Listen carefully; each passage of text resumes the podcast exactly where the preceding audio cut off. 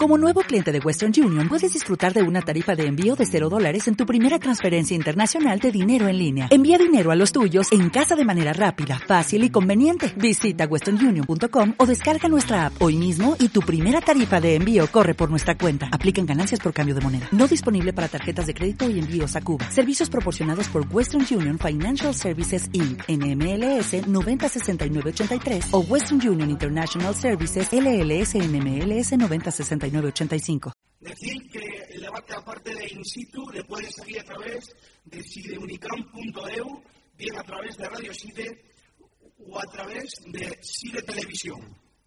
Quisiéramos eh, también eh, dar las gracias al Consejo de Estudiantes y al SIDE porque nos han, nos han facilitado las gestiones con las tres candidaturas.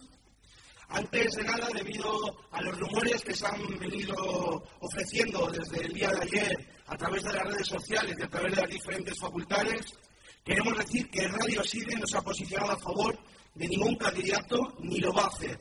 Que el debate va a ser plural, va a ser abierto y va a ser totalmente igualitario para los tres candidatos, tal y como hemos acordado con los tres responsables de campaña de los tres candidatos. Queremos decir que va a haber un turno de preguntas eh, después, ahora explicaré la estructura del debate, pero antes de nada queremos aclarar que ese turno de preguntas, a pesar de ser abierto, tenemos que exigir y pedir, eh, por una parte, respeto, por otra parte, cordura y unas formas de ser, una forma cívica para que nadie se sienta discriminado. Si estas normas y estas reglas que se han establecido no se llevan a cabo, tendremos que quitar el uso de la palabra a la persona que falta el respeto o que no lleve estas normas a cabo. Bien el moderador o bien el coordinador del proyecto, uno de los coordinadores del proyecto de este debate, Alfonso Nicos, eh, quitaremos la palabra. Voy a explicar brevemente el debate para dar paso, para dar paso a los candidatos. El debate se va a dividir en cinco bloques, después habrá preguntas y final. Los cinco bloques son de cinco minutos cada candidato, pueden distribuir el tiempo como quieran, con tantas intervenciones como quieran. Los bloques son Cantabria Campus Internacional de Excelencia e Investigación, estudiantes, titulados y empleo, y docencia. Después de este bloque vendrá un descanso de cinco minutos y retomaremos el debate con los bloques de las relaciones institucionales y corporativas, asuntos económicos de la Universidad de Cantabria, pasaremos el turno a las preguntas que se pueden hacer bien a través de Twitter, con el hashtag DebateUC, o bien a través del micrófono inalámbrico que estará en el aula magna. Y para finalizar el debate, los tres candidatos tendrán eh, dos minutos y medio para una intervención final. Tanto el orden de la mesa como las intervenciones han sido realizadas mediante sorteo con la presencia de las tres candidaturas. Tal y como hemos explicado, el primer el primer bloque va a ser Cantabria Campus Internacional de Excelencia e Investigación. El orden inicial de las intervenciones va a ser don Jorge Tomillo, después don José Carlos Gómez Sal y para finalizar don Eduardo Mora. Repito, va a ser el orden inicial de las intervenciones, ya que después podrán distribuir su tiempo como quieran. Así que don Jorge Tomillo puede dar comienzo al debate. Muchas gracias. Inicio la intervención eh, con la viva esperanza de que no sea preciso retirarme el uso de la palabra por conducta incívica. Y eh, bueno, en cuanto al tema del campus de eh, investigación, yo creo que hay que tener en cuenta que la investigación es una, una señal de identidad de la Universidad de Cantabria. Es decir, que somos una universidad investigadora. Y ahí está nuestra fuerza. Nuestra fuerza está en que, y nos diferencia de las universidades, como lo han añadido, en que no solo transmitimos lo sabido, sino que también descubrimos lo desconocido, que es nuestra fuerza y es diferencial de la calidad docente. Es decir, que hay un binomio indisociable docencia-investigación. Eh, en cuanto a investigación, yo creo que es importante proponer una reforma de la investigación contratada, que también es un signo de identidad de la Universidad de Cantabria, nos permite jugar más a la autonomía de la universidad y mejorar presupuestariamente, pero eh, en la situación actual, esta tarifa del 21% global, la emergente de retorno de ingresos de la investigación contratada es excesiva y coloca a los grupos de investigación en situaciones menos competitivas, dificulta su, su competitividad a la hora de obtener proyectos competitivos en todos los ámbitos, con empresas, internacionales, ámbito europeo, por lo tanto habría que analizar primero una reducción global, básicamente ponderada y promediada en torno al 6%, teniendo en cuenta de que nuestro entorno, la media, está entre el 11 y el 14%, y habría que estructurar y vertebrarla por tramos conectados con objetivos promocionales de política académica, por ejemplo, proporcionar promocionar los grupos emergentes, promocionar aquellos grupos que no reparten vía nómina todo lo que se ingresa, sino que también generan infraestructuras permanentes y, lógicamente, ayudar a la generación de infraestructuras por parte de la universidad y a la formación del personal. Es muy importante tener en cuenta también que no debe aplicarse linealmente y que debe mejorarse es una reclamación, una reivindicación continua del personal docente e investigador. En cuanto al campo de excelencia nacional, yo creo que también es un espaldarazo importante para la universidad, es un activo irrenunciable, ha permitido obtener avances importantes, ventajas competitivas a las que no debemos renunciar, pero también ha generado algún tipo de eh, reivindicación y de, sugerencia. Porque, evidentemente, como regla general, podemos admitir, a partir de que, eh, bueno, pues son todos los que están, se ha generado calidad, pero no están todos los que son. Ha habido exclusión y ha habido información insuficiente, incluso ha habido falta de transparencia. Yo creo que es importante que, se explique bien, porque la excelencia no es que hace para todos, todos tenemos que estar en condiciones de llegar eh, a la excelencia, pero no puede haber para todos. Ahora bien, sí podemos fijar entre todos las reglas eh, que se van a aplicar a la hora de repartir el café. Eh, esa representatividad y esa participación es muy importante. Debemos permitir que grupos que están en las áreas definidas y que tienen carreras suficientes estén en el CCI y no están y grupos que están fuera de esas áreas y con estén mediante el ensanchamiento, tanto en sentido vertical como en sentido horizontal. Yo creo que la clave es la transparencia y la participación, el conocimiento, la estructura de los órganos, de las funciones y del coste. Eh, muchísimas gracias. De los cinco minutos que tenía en la intervención de este bloque, le queda un minuto cincuenta y seis segundos. A continuación, eh, José Carlos Gómez comienza el tiempo con cinco minutos. Muchas gracias a todos por, estar aquí. Eh, lo primero que tengo que decir es que el poner Cantabria Campus Internacional y poner Cantabria Campus Internacional en investigación, yo creo que es no haber entendido perfectamente lo que significa Cantabria Campus Internacional. Cantabria Campus Internacional es un proyecto de todos y es un proyecto de región. No es un proyecto de investigación, ni muchísimo menos. Eh, yo creo que lo que tenemos, y, si puedo estar de acuerdo con lo que ha dicho el profesor Tomillo, que quizás haya faltado una comunicación exactamente para enseñar y decir exactamente lo que es el proyecto de Cantabria Campus Internacional a la comunidad universitaria, posiblemente, pero porque se han estado haciendo otras cosas que eran fundamentales y prioritarias en este proyecto.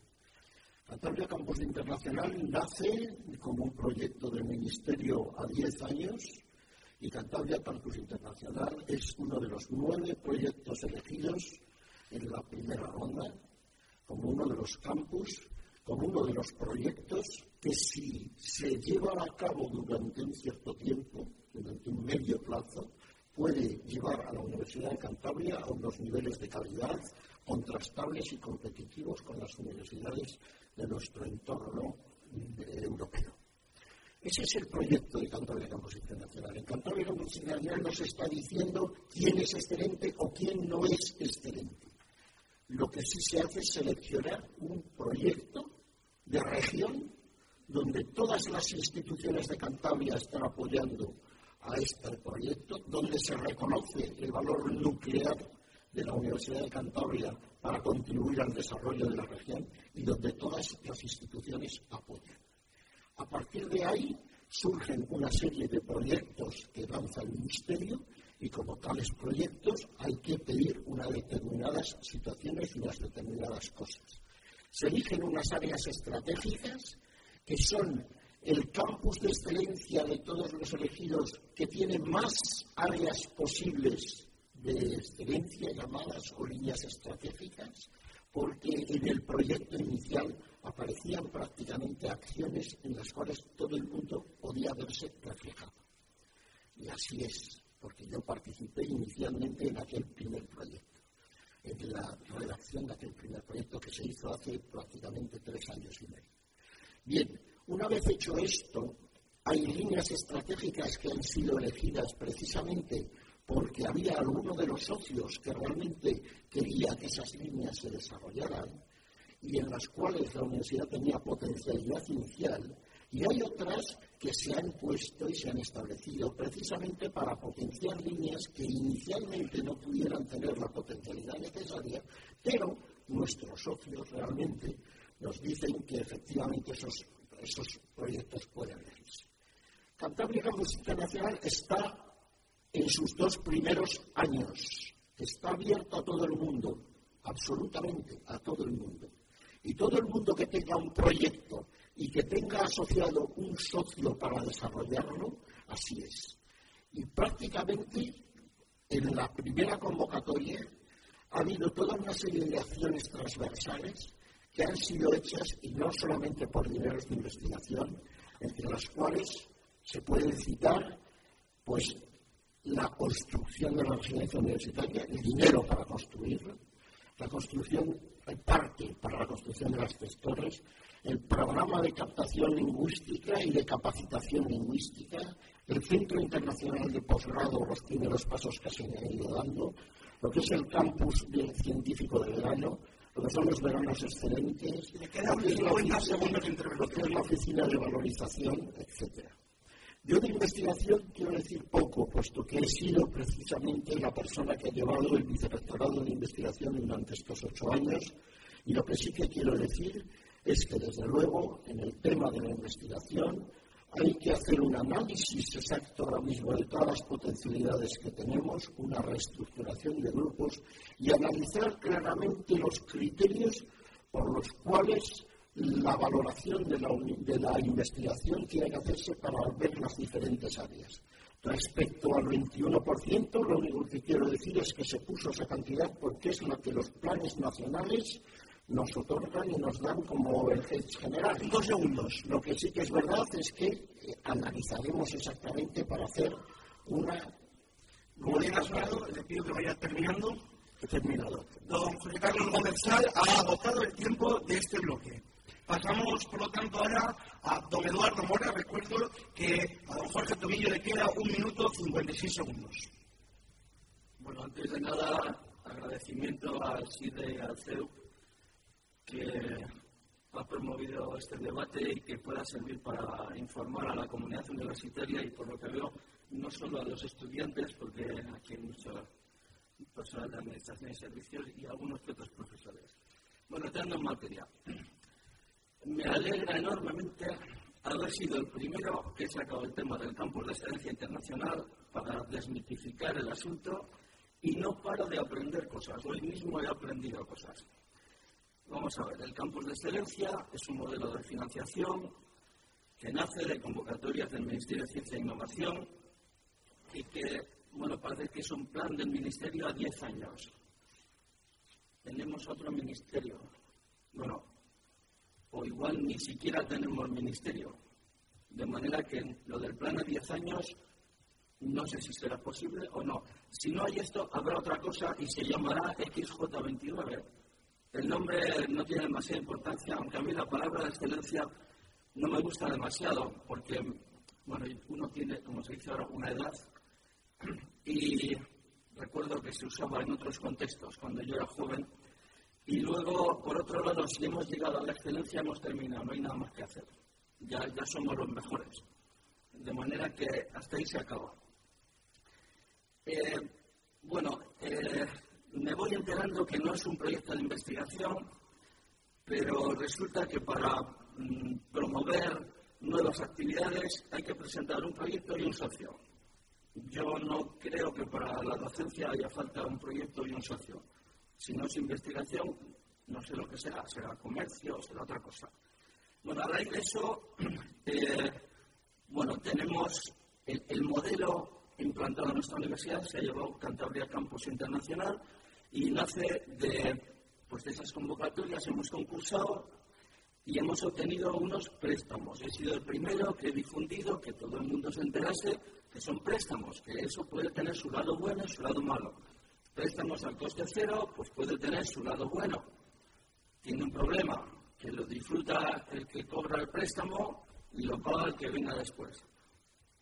Eh, bueno, eh, yo he presentado mi reticencia fundamentalmente, eh, bueno, aparte de que los préstamos iniciales eran a, interés cero, he dicho coste cero, a interés cero, el, último préstamo de 5 millones es de, a, a interés 5,6 de manera que ya no es a coste cero. o a interés cero. Bien, se dice que lo va a pagar el gobierno. El, gobierno, por supuesto, el actual y el anterior se han comprometido a hacer frente a esos retornos de, dinero, eh, pero a nadie se le escapa que cuando se negocie y está pronto a negociarse el contrato del programa, esto se pondrá encima de la mesa. ¿eh? Así que, en cierto modo, nos va, nos va a afectar. Por otro lado, eh, bueno, quiero decir que mm, mi reticencia se centraba en, conocer cómo se repartía el, dinero ese, 22 millones de euros, eh, cuando llegaba aquí y no he conseguido saberlo eh, con cierto nivel de exactitud, o más bien con ninguno. Eh, bueno, digamos que este asunto también se ha prestado a través de esas líneas estratégicas a, a que haya muchos investigadores que se sientan excluidos. Hay grupos francamente muy decepcionados con esta cuestión. Eh, tenemos más áreas que nadie, más líneas de actuación que nadie, pero eh, bueno, igual podrían haberse puesto áreas de más amplio espectro donde cupiese más gente, de manera que todos deberían caber. Veo el tiempo. Eh, bueno, por otra parte, sí que quiero hablar un poquito de investigación. por un lado, creo que hay que dotarla de una transparencia eh, en el reparto de los recursos, pocos o muchos que haya, y que ese reparto se haga con criterios objetivos y consensuados. Por otro lado, creo que los grupos de investigación son muy estancos y no colaboran entre ellos como podrían colaborar. A veces se van a buscar a alguien al extranjero cuando tienen un compañero aquí que les pueda ayudar. Y por otro lado, creo que está el tema de los grupos emergentes a los que hay que apoyar. Y por último, no puedo dejar de mencionar, aunque muchos de ellos no van a votar, pero a mí también me preocupa, que es el tema de los contratados de investigación, contratados de proyectos de investigación. Y en esto quiero decir que pretendemos formar una especie de comité de empresa que negocie su representación y que eh, negocie sus derechos. Muchísimas gracias. Le queda a don Jorge Tomillo un minuto 56 segundos, por lo tanto eh, va a ser el último en intervenir. Muchas gracias. Insisto en que la idea que tenemos nosotros es que el campus de excelencia internacional es un activo básico e irrenunciable de la Universidad de Cantabria y que las posiciones conseguidas hay que atarlas, mantenerlas y, conservarlas, estimularlas, pero que hay que dar cabida y acceso a más personas. Decía eh, Pepe Gomezal que, eh, bueno, es que no hemos informado más, es verdad que hay un de información, pero es que estamos ocupados en otras cosas más importantes. Este tipo de construcciones a mí me preocupan un poco, porque es decir, que es que la transparencia, la publicidad, la predeterminación, el conocimiento de cómo se hacen las cosas es tan importante como lo que se hace. ¿eh? Decía él, dijo que el, en el Estado de Derecho el, la forma es el fondo. Es decir, la información es el núcleo de la actividad promocional de la universidad. No podemos decir que, como estaba trabajando, no podría informar, porque de alguna forma esto no se enlaza en, un lugar en el que Pedro Gómez no está nunca, que es el despotismo ilustrado y la estabilización, pero no el despotismo. Estos planteamientos eh, yo creo que no deben mantenerse. Es decir, que no se ha informado suficientemente. Pero el problema es falta de información, problema es falta de transparencia. No se genera información porque no hay voluntad de informar. Y esto conviene corregirlo. Y las instituciones están involucradas. El gran activo del campo de excelencia es involucrar a todas las instituciones. Y todas están satisfechas de participar, menos una, que es la UC, en la cual grupos de más se quejan de que la participación es insuficiente. Se eligen áreas, dice eh, Gómez pero ¿quién las elige? ¿Con qué criterios? ¿Quién participa? Eh, ¿A dónde se llega? ¿Cuáles son las consecuencias? ¿Cómo se rectifican? ¿Estos criterios son suficientes? ¿Se han evaluado? ¿Se han seguido? ¿Quién los controla? ¿Quién los decide? Es fundamental, porque la decisión tiene que ser participativa, transparente, predeterminada y pública. No tiene que estar conectada a voluntades soberanas que no están sujetas al control. Y hay que tener en cuenta, además, que bueno, pues, eh, el, tema de construcciones eh, múltiples es importante, pero están proyectadas con celeridad y en cuanto a los contratados han a proyectos, evidentemente, si están 20 años en una patología hay que darle una salida. Muchísimas gracias. El siguiente bloque es estudiantes, titulados y empleo. Le abrirá don José Carlos Gómez San, seguirá don Eduardo Mora y después don Jorge Tomillo. Adelante, don José Carlos, tiene cinco minutos. Bueno, muy bien. Eh, me hubiese gustado tener toda la réplica, no lo he tenido, pero verdaderamente muy interesante la intervención del profesor Tomillo, algunos aspectos a discutir. No lo vamos a hacer ahora. Eh, los segunditos. Ya te he visto, ya te he visto. Hablemos de estudiantes, eh, de estudiantes. Vamos a ver, lo principal que yo quiero decir aquí es que nuestro vicerrectorado se llama precisamente estudiantes, empleabilidad y emprendimiento. Con eso quiero decir claramente lo que nosotros pensamos realmente de lo que es la formación del estudiante. El estudiante es precisamente la primera transferencia importante que nosotros tenemos que hacer a la sociedad. El estudiante tiene que estar formado, bien formado en nuestra universidad. Nosotros hemos hecho, un, verdaderamente se ha hecho por parte de la universidad un esfuerzo enorme por acercar todo lo que es al espacio europeo de educación superior. Todas las cosas, se han hecho un esfuerzo importante y lo que hace falta es realmente que las aguas se pongan en el cauce adecuado. Yo creo que esto para los estudiantes en cuanto a la adquisición de conocimientos es muy importante y hay que llevarlo realmente a los términos en los cuales toda la importación de Bolonia y todo lo que es la enseñanza de este, este, este, tipo participativa también por parte de los estudiantes y de evaluación continuada puede llevarnos a cabo. Yo creo que hay que hacer un real análisis de la calidad de la docencia para que realmente eso tenga efectos también posteriores en todo lo demás. Y luego, realmente los nuevos planes de estudio tienen que estarse adaptando y buscar realmente que sean acreditados realmente por la NECA. Pero eso es un esfuerzo importante que tenemos que hacer entre todos y que tenemos que conseguir y por lo tanto habrá que trabajar, pero con toda la agilización posible de todos los procesos que tengan que llevarse a. La empleabilidad, que nosotros creemos que es una cosa importantísima en cuanto a todo el tema de los estudiantes, y en ese sentido vamos a trabajar y estamos trabajando ya con todas las empresas de Cantabria, con todos los foros de Cantabria, para que realmente las prácticas en las empresas sean una realidad y puedan realmente eh, ser útiles para los estudiantes para que posteriormente puedan seguir desarrollando sus procesos formativos. Es muy importante esto. Y es muy difícil que los estudiantes puedan encontrar empleo si no son bilingües, si no tienen una verdadera formación en lengua inglesa. Nosotros lo que vamos a hacer es exigirles un determinado nivel al terminar sus estudios, pero ayudarles por todos los medios posibles para que ese nivel lo puedan conseguir. Yo creo que eso es un punto importante. Es irrenunciable el bilingüismo porque nos lo están pidiendo desde todas las asociaciones empresariales.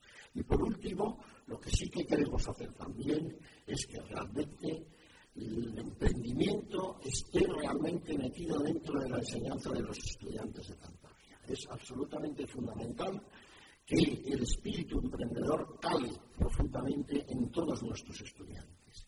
Y para ello estamos en contacto con eh, instituciones en las cuales el emprendimiento es real. Estamos trabajando en foros de emprendimiento, estamos trabajando para institucionalizar de alguna manera eh, formación transversal en emprendimiento y facilitar también todas las posibilidades para que aquellos alumnos emprendedores puedan de alguna manera, al llegar a terminar sus estudios, facilitarles que también ayuden a encontrar su primer negocio.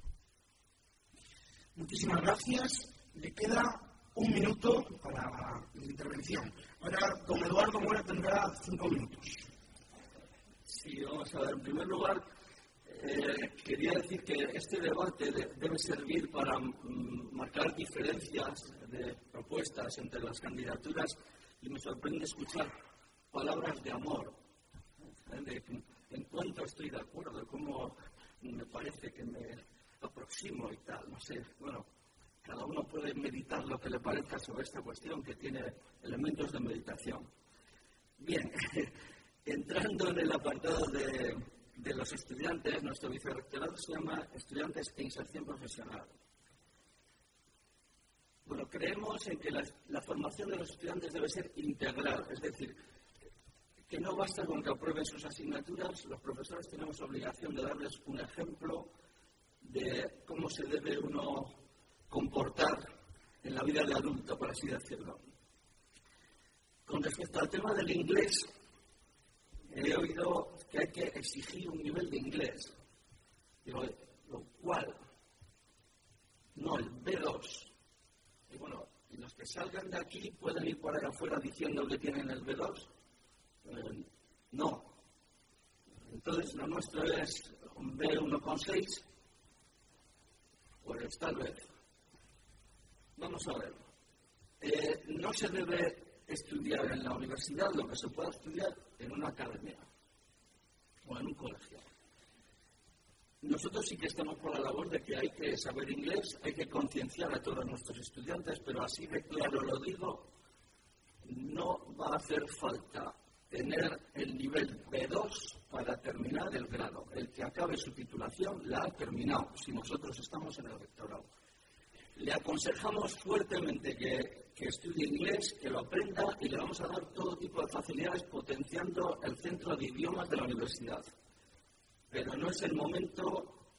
Eh, bastante dificultad hay en el salto entre el bachillerato y la universidad para que además tengan que dedicarse a buscar un nivel de inglés al que mm, probablemente no se aproximen. Eh, por otra parte, esto puede ser una trampa mortal en el sentido de que mm, eh, un montonazo de alumnos, del orden de 1.400 por promoción, que no han conseguido su nivel B2 al entrar, lleguen al tercer curso y se vayan a hacer cuarto curso a otro sitio. No quiero decir lo que puede pasar con los indicadores de la universidad. Bueno, por otro lado, quiero hablar para los estudiantes que tenemos una especial sensibilidad para los estudiantes de los planes antiguos, que son por lo menos la mitad de los que hay. Nos estamos muriendo de hablar de los planes nuevos y los otros también existen. Queremos tener una atención personalizada de que vamos a intentar que nadie se quede colgado porque le quede una asignatura que se está extinguiendo. Ni una, ni dos, ni tres. Bueno, por otro lado, lo de la inserción profesional no, no, tiene que ser palabras al vacío y yo voy a decir cosas concretas. El COIE ahora mismo mira solo hacia afuera. Busca becas, las gestiona. El COIE tiene que mirar hacia afuera y decirnos qué tipo de titulados necesitamos. Y nosotros tenemos que adaptar nuestras titulaciones a esa demanda real que existe afuera. Pero el asunto, concretando, va más. Cuando un estudiante tiene una beca en prácticas y se titula, la empresa automáticamente le dice, lo siento, no puedes continuar. Y, bueno, nuestra forma de pensar en este asunto lo estamos desarrollando, estamos pensando en másteres especialmente orientados a hacer prácticas en las empresas donde se les dé una formación de tres, cuatro asignaturas y el grueso del máster sea prácticas en empresas con becas y pagadas. De manera que titularse no sea un inconveniente para seguir teniendo la relación con la empresa y pueda seguir metiendo la nariz donde estamos. Por otro lado, y por último, y con eso acabo, no sé si me quedan ahorros, eh, queremos poner una oficina de gestión académica para los estudiantes que viven en Torlavega, no para los que estudian en Torlavega, para todos los que vivan en Torlavega y su entorno que no tengan que venir a tramitar papeles a Santander. Muchísimas gracias. Le quedan 28 segundos. Ahora don Jorge Tomillo eh, abrirá este bloque, abrirá su participación en este bloque con cinco minutos.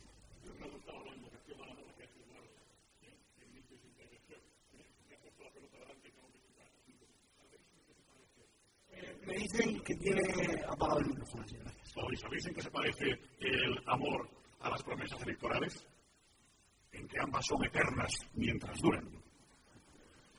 El estudiante es la razón de ser de la universidad, es fundamental y es la clave del sistema educativo. Si algo valora la sociedad en nosotros es la capacidad de formar estudiantes, es esencial, es fundamental la capacidad formativa y es fundamental la calidad. Por eso nosotros proponemos el estímulo de la calidad desvinculado de planteamientos burocráticos y no conectaba a objetivos eh, de forma adecuada. Y también nos planteamos algo más. Nos tratamos una involucración de la universidad en la secundaria para que los estudiantes puedan llegar en mejores condiciones, a nuestro juicio, eh, tanto en la formación como contenidos como en materiales didácticos a la universidad, pero también la que el compromiso de la universidad es post facto después. Es decir, que proponemos que la universidad suministre asistencia integral al estudiante, no solo cuando está aquí, sino cuando se titula. No podemos conformarnos sin colocarlo titulado en la calle, sino que una vez que se coloca en la calle, tenemos que suministrarle apoyo y eh, asesoramiento de asistencia. Y se encuentra en una fase en la que bueno, empieza a echar currículum, como se dice, eh, a veces dicen que no, a veces no dicen nada, que se genera desánimo, se genera eh, incertidumbre, no se sabe muy bien cómo reaccionar, a veces no se sabe muy bien cómo confeccionar los propios diseños curriculares. La universidad tiene que estar presente y tiene que suministrar apoyo en estos ámbitos. Hay que potenciar la asistencia de los alumnos. Está muy bien hacer una comida en Navidad y debe seguir haciéndose, pero que hay que tener otros objetivos de integración y promocionales. Y también hay que plantearse, porque según las cifras de la CRUE, somos la cuarta universidad por la cola en España en demanda de servicios de inserción laboral. Alguna pieza habrá que reconstruir en el COIE para que sea más eficaz. Es importante básicamente atender a las prioridades, es decir, que la cuestión está en reasignar el gasto. El dinero, el capital, es un recurso escaso y hay que asignarlo eficientemente. Y, bueno, pues de alguna forma, a lo mejor hay que ahorrar algo en hipertrofia en algunos ámbitos de los cargos, de los altos cargos de la universidad y dedicar algo más a generar, por ejemplo, mayor capacidad en el correo electrónico o generar recursos para seguridad que permita ampliar el área de apertura de las bibliotecas o que permita generar eh, mecanismos de transporte lanzadera sin perjuicio de, la seguridad de los vehículos. Yo creo que hay que entender esta situación y plantearse prioridades. Hay un dato importante, eh, ejemplo, en cuanto a las prioridades, es que eh, bueno, la Universidad de Cantabria eh, recibe recursos y los asigna de una forma que en ámbitos importantes, que luego veremos, está por debajo de la media en el ámbito nacional. Habría que plantearse seguir convenios con entidades financieras para créditos, incluso con periodos de carencia, siguiendo el modelo americano, que permite empezar a pagar cuando se obtiene el primer empleo. Y habría que plantearse la creación de una comisión transversal de estudiantes para tratar los temas específicos que les afecten, implicándolos en actividades culturales y generando mecanismos promocionales. Muchísimas gracias. Le queda un minuto cincuenta y cinco a don Jorge Tomillo. Ahora se va a abrir un turno de intervenciones sin ningún tipo de orden primero que. Ahora se va a abrir un tipo de intervención sin ningún orden, sin establecer el orden que ha habido, por ejemplo, ahora de José Carlos Gómez Sá, Eduardo Mora y don Jorge Tomillo, sino que según se vaya contestando en el orden que ustedes vean tal y como se acordó con sus responsables de comunicación, evidentemente ajustándose al tiempo que le queda. la máquina me come comido siete segundos.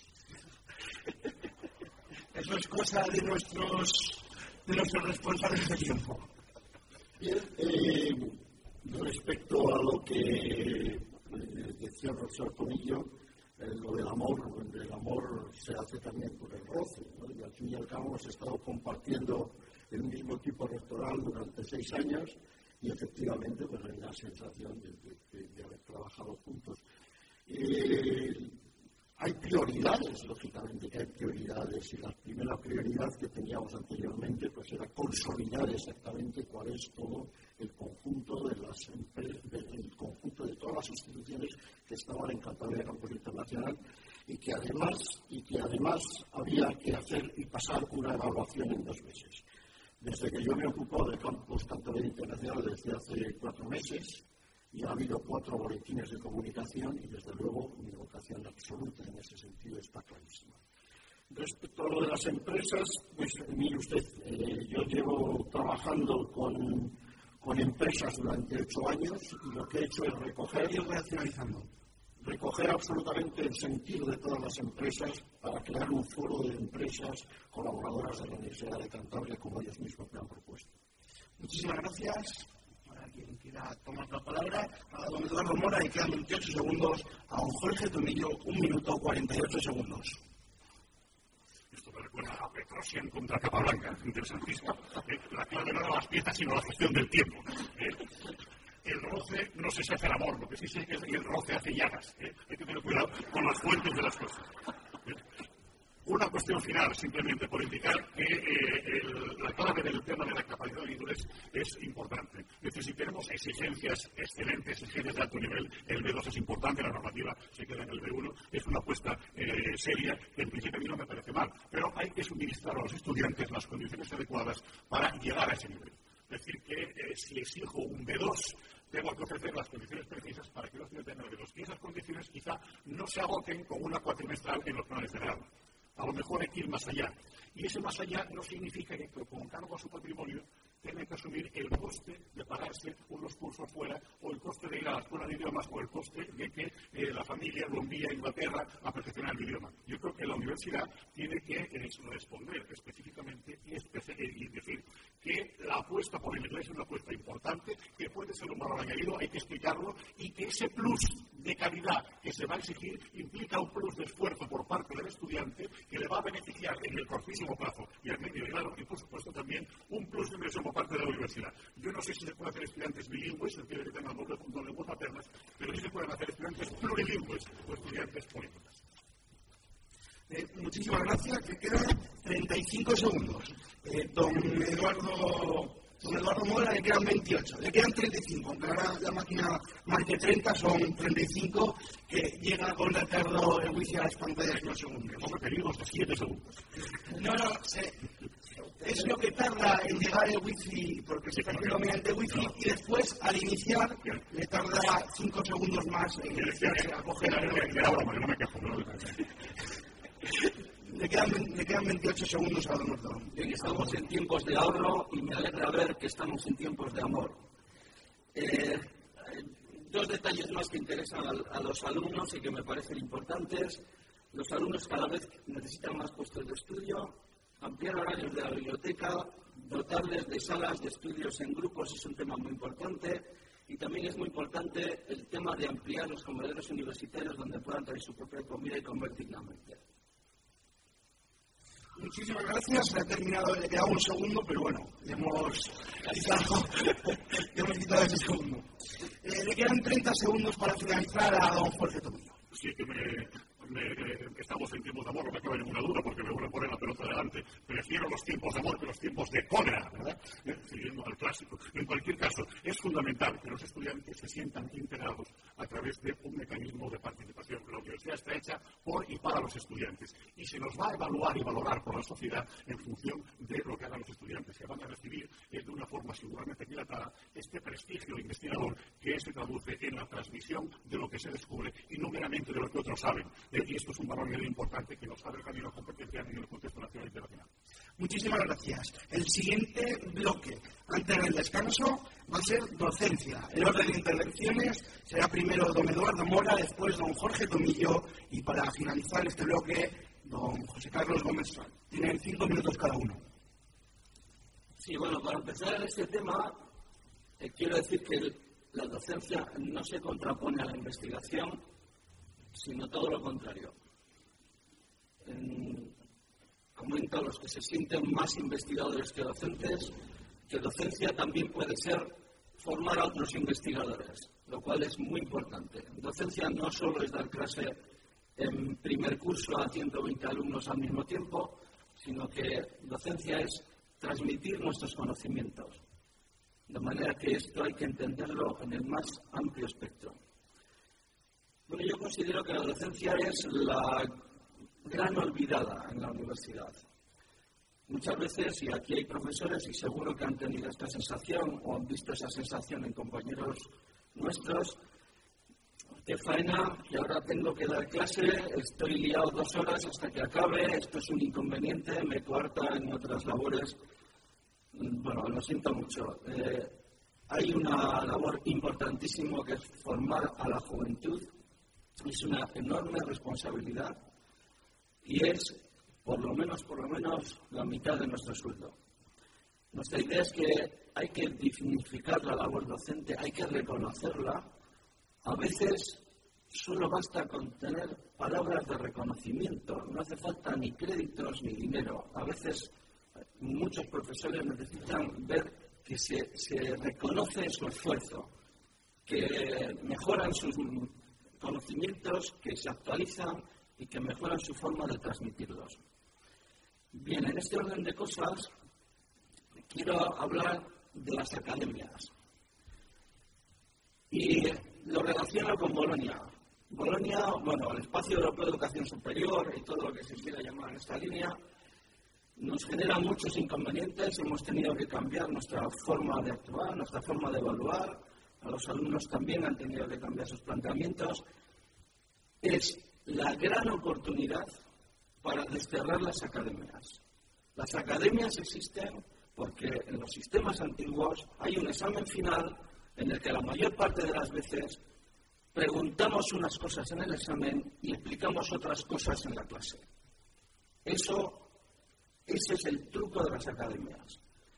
Lo que hay que hacer, mediante la evaluación continua, es conseguir que el alumno vaya aprobando según avanza en el curso y que de lo que se examine sea justo de lo que se está explicando y no de otras cosas. Si eso se hace así y nos convencemos todos, ahorraremos mucho dinero a muchas familias y tendremos más satisfacción por el trabajo que estamos haciendo. Bolonia tiene que ser la gran oportunidad, o ahora o Dios sabe hasta cuándo. Por otro lado, quiero hablar de posibles nuevas titulaciones, algunas con gran viabilidad, como ingeniería agroalimentaria. Nosotros tenemos personal en la Escuela de Ingenieros Industriales y de Telecomunicación en condiciones de asumir una gran parte de docencia en esa titulación sin necesidad de incorporar a nadie nuevo. ¿Eh?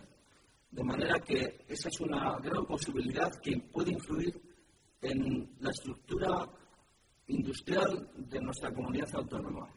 Y hay otra línea de actuación que el otro día le hemos planteado al, al alcalde de Torre Vega. Nuestra idea esta es más complicada, pero se puede uno poner a ella, es instaurar en Torlavega un centro que pudiéramos llamar de ciencias de la salud aplicadas, en el que podríamos tener ciencias del deporte o podríamos tener un graduado en nutrición y dietética. Tiene gancho, tiene demanda y es real. Eh, muchísimas, muchísimas gracias. Le quedan 52 segundos. Ahora, don Jorge Tomillo tiene turno de intervención. Es fundamental, como decía antes, buscar el equilibrio entre docencia e investigación.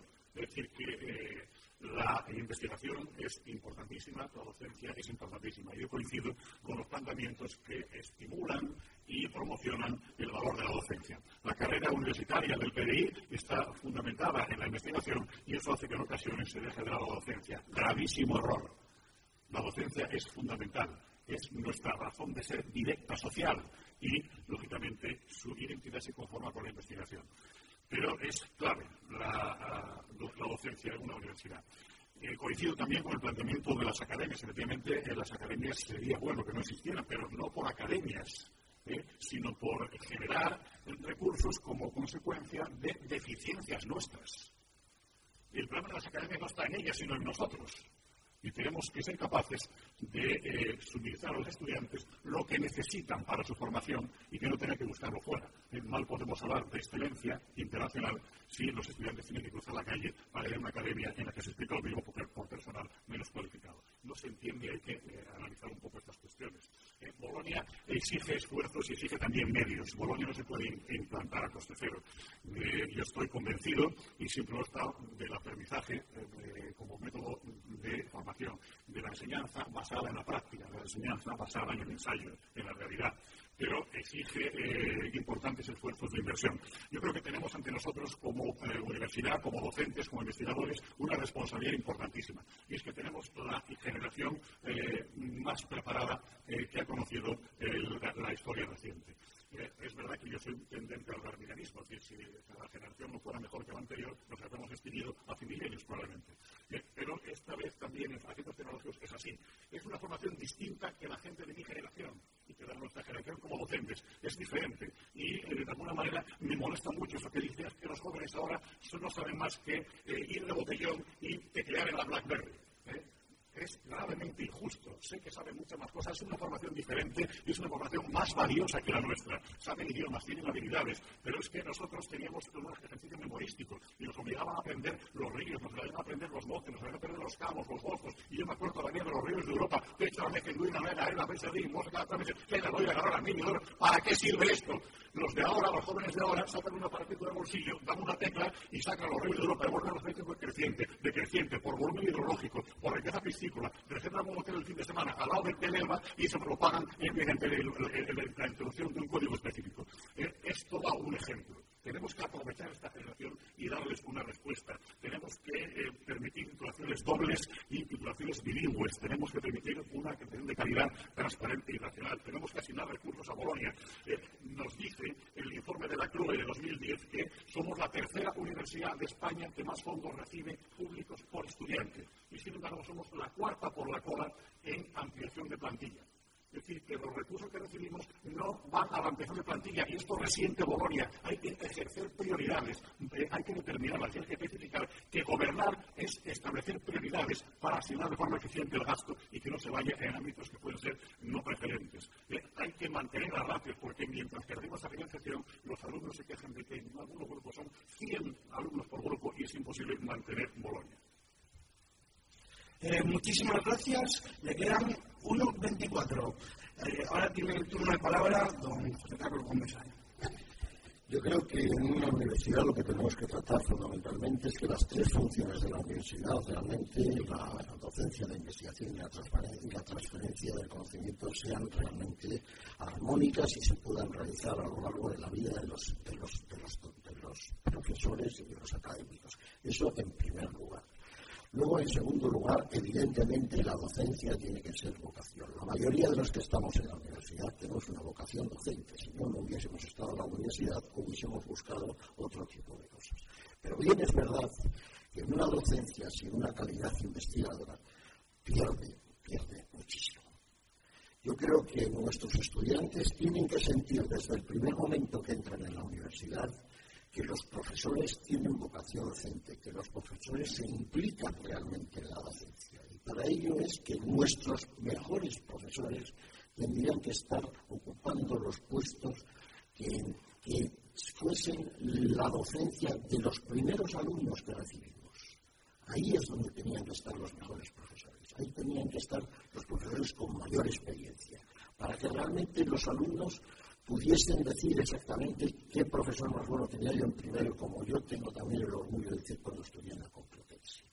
En las academias, cuando yo llegué y me hice cargo de la asignatura de primero de Teleco, traía métodos nuevos y os puedo asegurar que los alumnos que estaban matriculados en la academia se, desmatricularon todos. A los dos años tenía ya mis problemas sin de modo de hacer en las academias de enfrente. Incluso ponía problemas de la ¿eh? No aumentó el número de aprobados. Por lo tanto, lo que tenemos que hacer en absoluto, no aumentó el número de aprobados. Por lo tanto, en lo de las academias es una tradición que hay que romper como sea. Y desde luego hay que utilizar Bolonia para que eso se rompa de una vez por todas. Muchísimas, muchísimas gracias. Le quedan tres minutos. Ahora, con los tiempos que le quedan, pueden ir distribuyéndolo.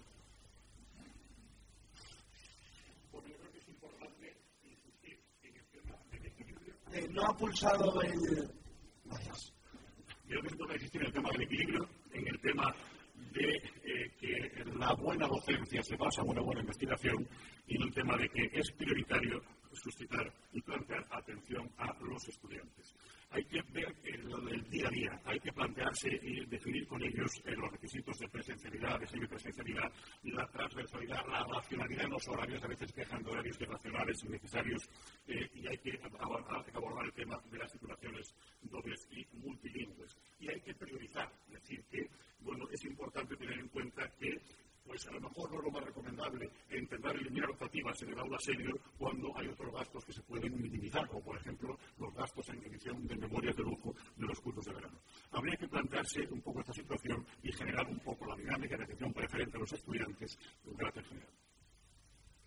Muchísimas gracias. Tiempo que le queda son 26 segundos. Voy un poco de los tres que me quedan. En realidad lo que tenemos que decir es que, bueno, las encuestas están ahí. En los últimos años se ha hecho un esfuerzo importantísimo de ampliación de plantilla, puesto que se han incorporado a toda la plantilla de la universidad todos aquellos PF1 y PF2 para los cuales se les han dado todas las facilidades de formación y de, viajes para que pudieran acreditarse y que pudieran irse incorporando. Y podemos decir que tenemos una, una plantilla que en los últimos 10 años solamente ha envejecido un 4,%. Evidentemente, el rejuvenecimiento de la plantilla es una cosa que llevamos nosotros haciendo ya desde hace ocho años y que vamos a continuar en ello. Pero hay que tener cuidado con eso. La plantilla hay que rejuvenecerla con gente que realmente aporte cosas a la universidad. No es que a todo el que entra habrá que al final tenerle que actualizar y tenerle que darle la salida. Tienen que trabajar, tienen que hacer y cumplir una serie de requisitos. Por otra parte, eh, también los estudios de la CRUE nos dicen que somos la quinta universidad en mejor calidad docente. Bueno, serán los criterios que tienen en cuenta para toda esta serie de cosas. Eh, muchísimas, muchísimas gracias. 1.41 es el tiempo que le queda. Bien, vamos a referirnos un poco a esto de la plantilla. Mm, hemos visto qué ha pasado en los últimos 10 años. A mí me preocupan los próximos 15. Hacen falta muchos nuevos profesores. No se puede sustituir un catedrático titular de universidad por un ayudante directamente. Hay que prever esa salida si todos nos jubilamos el último día que podemos jubilarnos y nadie fallece y todas estas cosas, en 15 años se va la mitad de la plantilla fija de la universidad.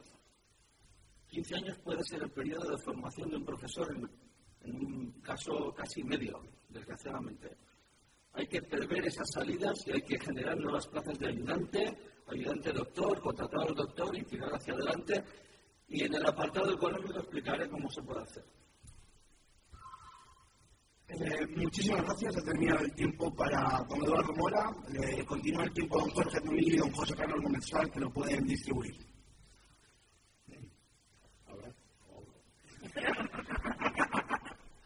Bueno, pues voy, voy, a continuar, voy a continuar un poco con esto. Eh, a mí me parece muy importante que hagamos realmente una reflexión respecto de la, la, potencialidad que realmente tenemos ahora mismo cada uno de los centros. A mí me preocupa muchísimo que un profesor se jubile y no haya formado detrás de él toda una serie de personas que pudieran ocupar la plaza cuando él se jubile. A mí me preocupa porque ese profesor no ha estado haciendo bien su labor. Porque un profesor tiene que tener y tiene que crear escuela, tiene que tener gente que esté formada con él, tiene que tener. Y puede pasar dos cosas, o que lo que enseña no es una cosa absolutamente fundamental, o bien no ha hecho lo que tenía que hacer. Entonces, yo creo que hay que tratar de renovar la plantilla, hay que analizar exactamente cuáles son las potencialidades que tenemos y en eso tenemos que seguir trabajando. Eh, muchísimas gracias. Le quedan 44 segundos. Si hablamos de docencia, yo creo que hay que tener en cuenta el tema del envejecimiento de la plantilla, pero también hay que tener en cuenta el tema de la dimensión de la plantilla. Y en este sentido estamos por debajo de la media nacional, estamos por encima de la financiación. En los últimos 10 años eh, la Universidad de Cantabria ha crecido un 30,3% y la media nacional está en un 43,5% según datos de la CRUB. Por tanto, esto revela que hay algún tipo de asignación ineficiente de los recursos que percibe la universidad sin perjuicio de la financiación. Muchísimas gracias. Cierra don José Carlos Gómez Sánchez, al único candidato que le queda tiempo de este bloque. Bien, efectivamente, por eso a lo mejor hay algunas, por eso a lo mejor, por lo que dice el profesor Tomillos, por lo que algunas universidades actualmente se puede decir que están absolutamente en quiebra. No quiero que haga una, no quiero hacer una línea de las, de las universidades que están teniendo que pedir créditos especiales para poder pagar la nómina, pero en ese sentido, ese no exceso del incremento, sino el aprovechamiento máximo de la plantilla, como se ha estado haciendo en la Universidad de Cantabria, nos permite ahora mismo tener una economía saneada, nos permite tener todavía posibilidades de crecimiento y de estabilización de nuestros propios profesores, precisamente por haber hecho las cosas como teníamos que haberlas hecho. Muchísimas gracias. Terminamos así, por lo tanto, este bloque de docencia. Ahora vamos a dar paso a un descanso de cinco minutos, no sin antes recordarles que en Internet, a través del hashtag DebateUC, están tuiteando y uno de los que más polémicas, uno de la mayoría de los tweets que más polémicas están dando en Twitter es acerca de las eh, particulares, acerca de ese tema que ha estado en la mesa. Ahora mismo está muy candente en Twitter los comentarios acerca de la problemática con las particulares. Pueden seguir, como saben, a través de sidunicam.eu, a través de, de Radio Side y de Side Televisión. Estamos superando ahora mismo el centenar de visitas online en Side Televisión. Hacemos el descanso de cinco minutos. Dale más potencia a tu primavera con The Home Depot. Obtén una potencia similar a la de la gasolina para podar, recortar y soplar con el sistema OnePlus de 18 voltios de Ryobi desde solo 89 dólares. Potencia para podar un tercio de un acre con una carga. Potencia para recortar el césped que dura hasta dos horas. Y fuerza de soplado de 110 millas por hora. Todo con una batería intercambiable. Llévate el sistema inalámbrico OnePlus de 18 voltios de Ryobi. Solo en The Home Depot. Haces más. Logras más.